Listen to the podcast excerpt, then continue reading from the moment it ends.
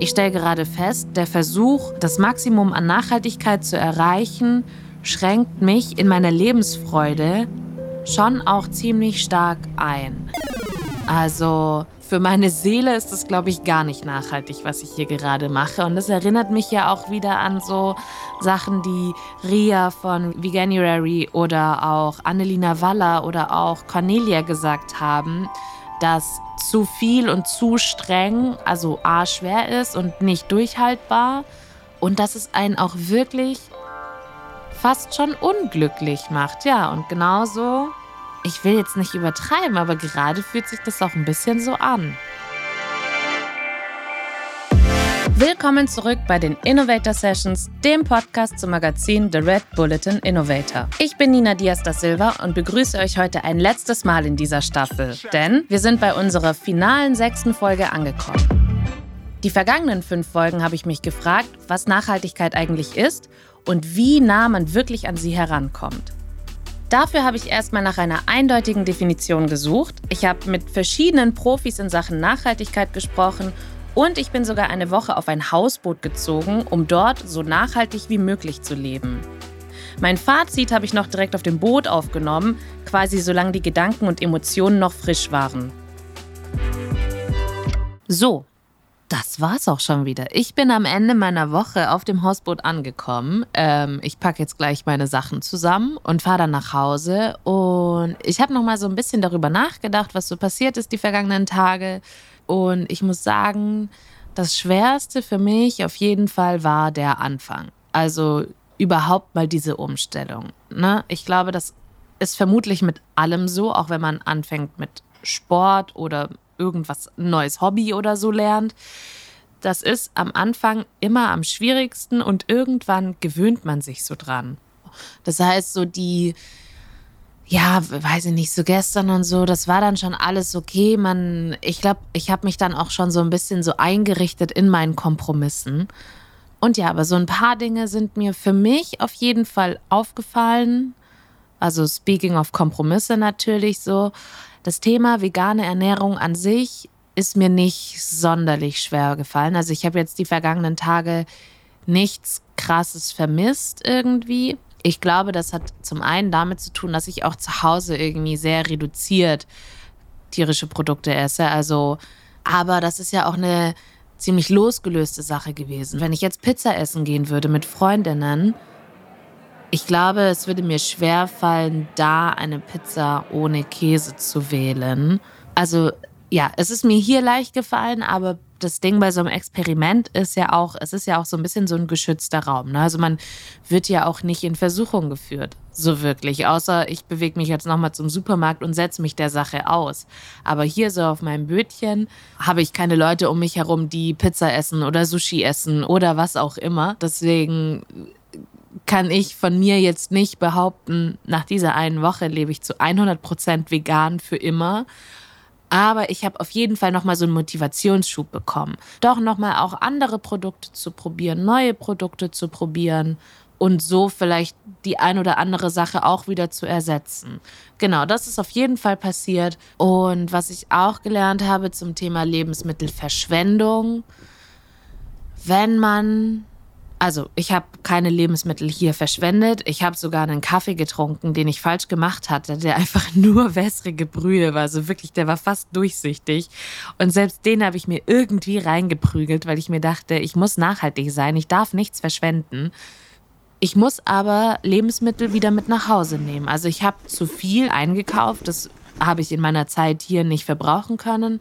Ich glaube, wenn ich von Anfang an so einen strikten Plan gehabt hätte, was ich die Woche koche und esse, dann hätte ich auch punktgenauer einkaufen können.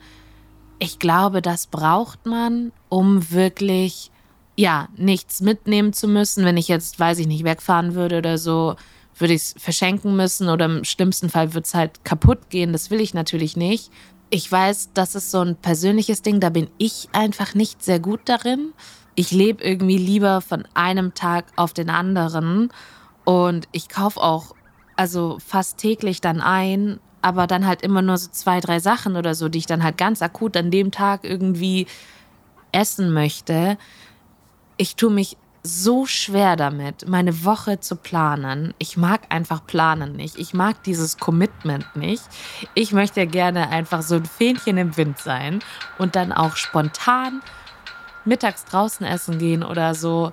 Ähm, deswegen fällt mir diese Wochenplanung schwer. Aber ich habe dann auch, also zu Hause jetzt, dann immer diese, gut, dann gibt es jetzt halt Reste, weil Dinge müssen weg. Cornelia meinte, die meisten Lebensmittelabfälle werden in Privathaushalten weggeschmissen, also gar nicht so Supermärkte oder so, wo Produkte dann das Mindesthaltbarkeitsdatum überschritten haben, sondern in Privathaushalten. Und klar, ich schmeiß auch Lebensmittel weg. Also da sind auch manchmal äh, irgendwelche Rosinen, die mal eine rote Beete waren, äh, in meinem Kühlschrank. Aber auch da merke ich, okay, ich werde jetzt definitiv nicht die Person, die irgendwie sich jeden Sonntagabend hinsetzt und sagt, so, was machen wir nächste Woche? Und dann quasi Montag bis Sonntag, Frühstück, Mittag und Abendessen irgendwie durchdekliniert. Aber ich habe auch durch meine Woche hier auch da wieder so eine Awareness für bekommen, so einen geschärften Blick und so eine Aufmerksamkeit einfach, weil ja, so die letzten Male, wenn ich irgendwie was wegschmeißen musste, dann war ich so, ja, gut, habe ich jetzt halt irgendwie vercheckt. Aber jetzt dadurch, dass ich so in dem Thema gedanklich drin bin, dass es mich irgendwie so umgibt, dass ich mich damit einfach umgebe, stelle ich fest, okay, mir ist es wichtig, nichts wegzuschmeißen oder halt sehr viel weniger wegzuschmeißen. Also auch hier bin ich wieder zu einem Kompromiss für mich selbst gekommen. Ich stelle fest, dass ähm, irgendwie eine ganz harte Kategorie, sei es jetzt beim Thema Ernährung oder sei es eben beim Thema Lebensmittel. Ich weiß, ich kenne den, den rein objektiven Best Case. Ich kenne aber auch mich und weiß, dass mich der Best Case stressen würde. Das würde, das wäre anstrengend für mich. Das würde für mich Verzicht bedeuten. Das würde mich in meiner persönlichen Lebensqualität einschränken. Und deswegen suche ich gerade so nach einem Kompromiss, dass ich beides so gut wie möglich verbinden kann. An diesen Punkt zu kommen, gedanklich und emotional, hat aber eine Weile gedauert. Wir erinnern uns, zuerst hat sich alles nach reinem Scheitern angefühlt. Autorin Cornelia kennt dieses Gefühl, denn ihr Perfektionismus hat ihr beim Thema Nachhaltigkeit auch nicht viel gebracht. Jede Entscheidung, die ich treffe, hat tatsächlich nachhaltige Konsequenzen. Und das hat mich dann kurzfristig sehr frustriert, weil es eigentlich ein permanentes Scheitern ist. Also ich bin ein sehr perfektionistischer Mensch und, und, und wollte einfach in allem, was ich tue, immer 100% nachhaltig sein. Und bin gescheitert, immer und immer wieder. Wenn ich jetzt quasi an einem Versuch gescheitert bin, wieder mal. und ich, ich merke, in mir kommt dieses Gefühl des Scheiterns auf, dass ich mir denke, ah, wieso habe ich nicht irgendwie die andere Entscheidung getroffen oder wie auch immer. Hast du ein Rezept, wie ich mit dieser Situation dann gut umgehen kann, ohne dass es mich jetzt den ganzen Tag begleitet?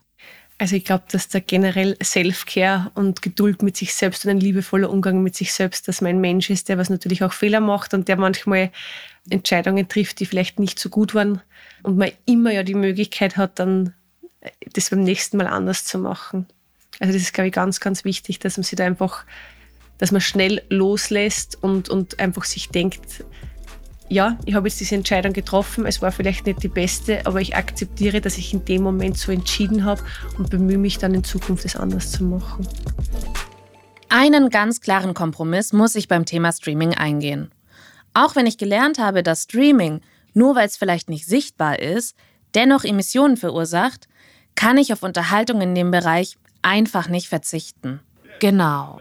Auch Thema Kompromiss Streaming ich habe festgestellt, ich kann nicht ohne Musik leben.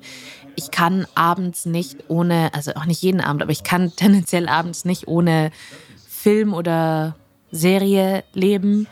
Das hatte ich ja da vor ein paar Tagen schon gesagt, dass ich brauche das abends. Ich kann, wenn ich, wenn ich ein Buch schreibe und den ganzen Tag an diesem Buch schreibe und dann abends ein Buch lesen soll, dann ist mein Tag einfach zu voll mit zu viel Buch. Auch hier kann ein moderater Mittelweg die Lösung sein.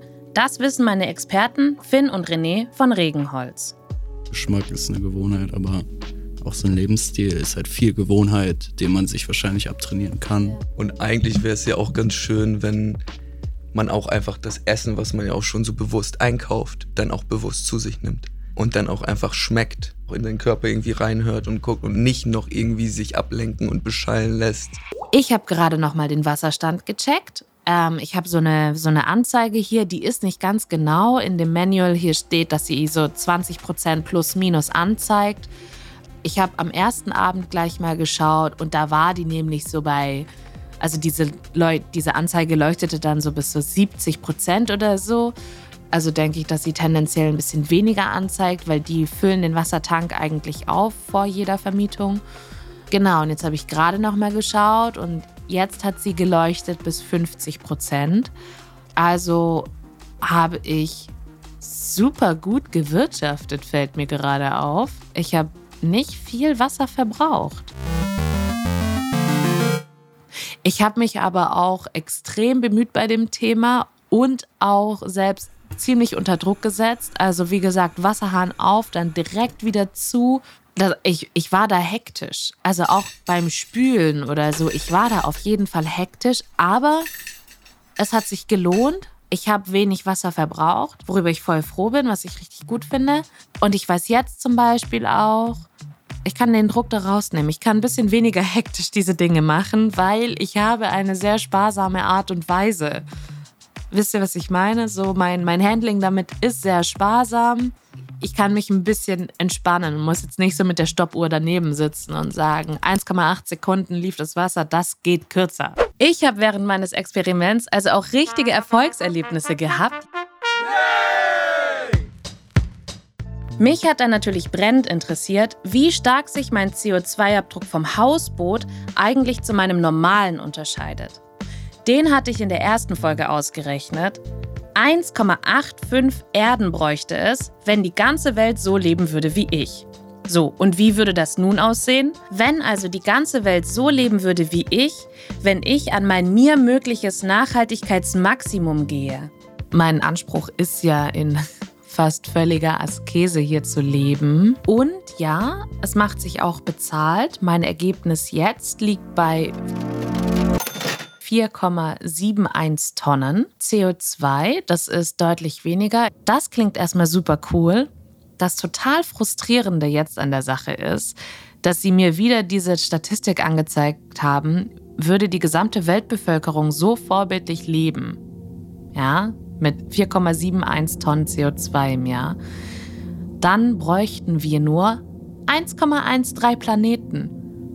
Freunde, wie kann es denn sein, dass ich also wirklich auf alles verzichte, worauf ich hier gerade verzichten kann und dennoch in den Dispo gerate, dennoch zu viel brauche, als es eigentlich gibt? Ich finde, ich finde das, das ist, ich, das fühlt sich wie die totale Frustration gerade an. Ich finde das so schlimm. Also wirklich, das ist, und ich meine, diese Woche hier, die ist mir ja natürlich dann auch in manchen Punkten einfach nicht leicht gefallen, ne? weil ja, ich wie Cornelia Diesenreiter eben auch das erlebt hat, total oft gescheitert bin in meinen Vorsätzen oder auch also ganz konkret in meinen Umsetzungen und dennoch bin ich so an mein persönliches Maximum gegangen und auch darüber hinaus, weil ich natürlich wusste, es ist eine Woche. Es ist nicht mein Alltag für immer. Denn natürlich könnte ich nicht für immer auf Freizeit verzichten. Genauso könnte ich nicht für immer darauf verzichten, mir neue Schuhe zu kaufen oder, oder Kleidung per se oder ins Kino zu gehen oder auch mal mit dem Auto irgendwo hinzufahren. So, das passt nicht in meinen Alltag. Und selbst in dieses in dieses Experiment hier, ja, der so losgelöst ist von meinem Alltag, bin ich immer noch drüber. Verbrauche ich immer noch 0,13 Erden zu viel, als die wir haben. Ich finde, das war, also, ich weiß wirklich nicht, wo man da dann noch mehr schrauben könnte. Also dann müsste man dann ja wirklich wie so ein Einsiedler irgendwo im Wald leben. Also wirklich so fern, fernab jeglicher möglichen Realität, wie man so ein Leben verbringen kann. Das ist, ja, ich weiß auch nicht. Also ich bin bestimmt nicht die Einzige, die das irgendwie frustriert. Ich finde das total absurd. Ihr hört meine Fassungslosigkeit, oder? Denn, also jetzt mal völlig ungeschönt und glatt gebügelt, das hat mich wirklich erschüttert und auch einfach nicht so richtig losgelassen.